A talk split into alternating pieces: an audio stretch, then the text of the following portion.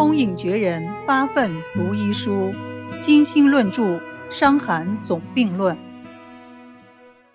北宋时，在湖北省浠水县住着一户姓庞的人家，主人庞之庆出身于医学世家，为当地名医，家庭生活富裕，丰衣足食，膝下有儿，名叫庞安石。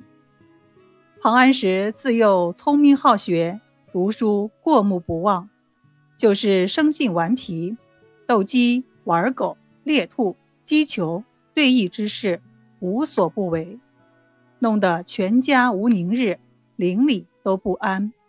庞之庆为之十分烦恼。有一次，庞之庆把安石关在家里，让他读脉诀，自己外出行医。回家一看，庞安石已经破窗而出，把他气得浑身颤抖。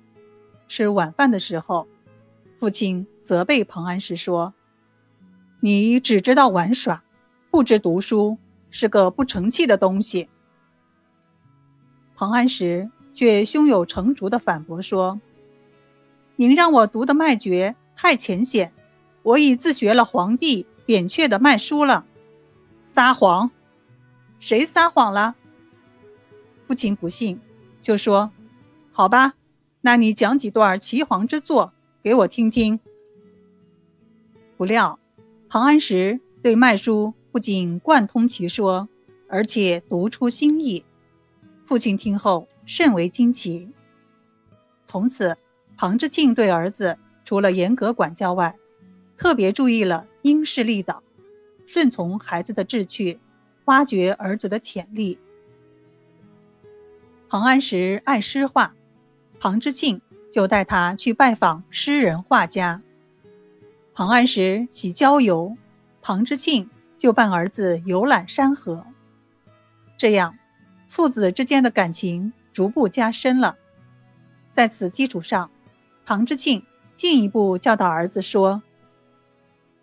你很有行医的天赋，要好好学医，拯救百姓，积德行善，做一个对民众有益的人。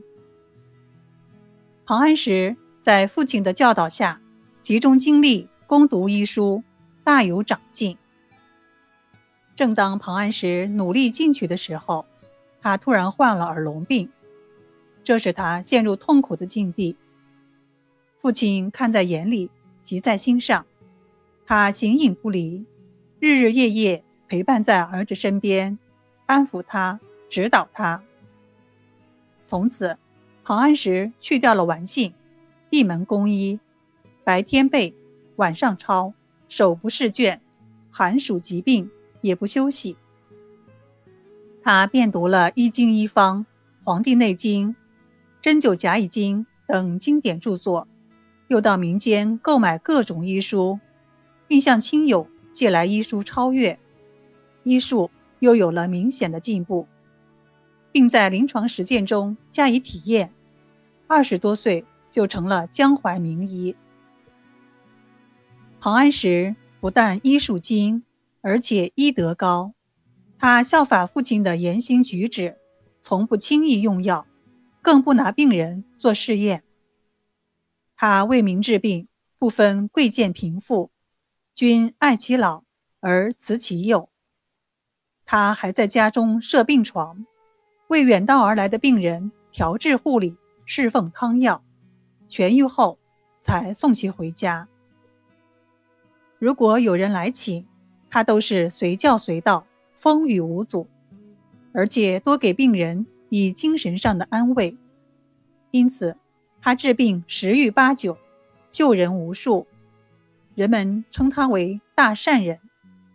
苏东坡评论说：“数学精妙而有闲行。”庞安石的医术较为全面，尤其对伤寒病的治疗产生了兴趣。他对张仲景的《伤寒论》进行了深入的研究，结合个人多年的临床经验，历经三十多年的时间，铸成了《伤寒总病论》一书。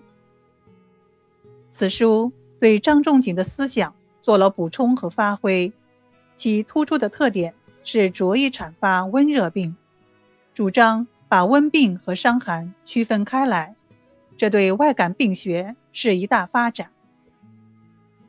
彭安石五十八岁时疾病发作，他的学生请求他给自己诊脉，他笑着说：“我已仔细的研究了，而且呼吸出入也是脉象。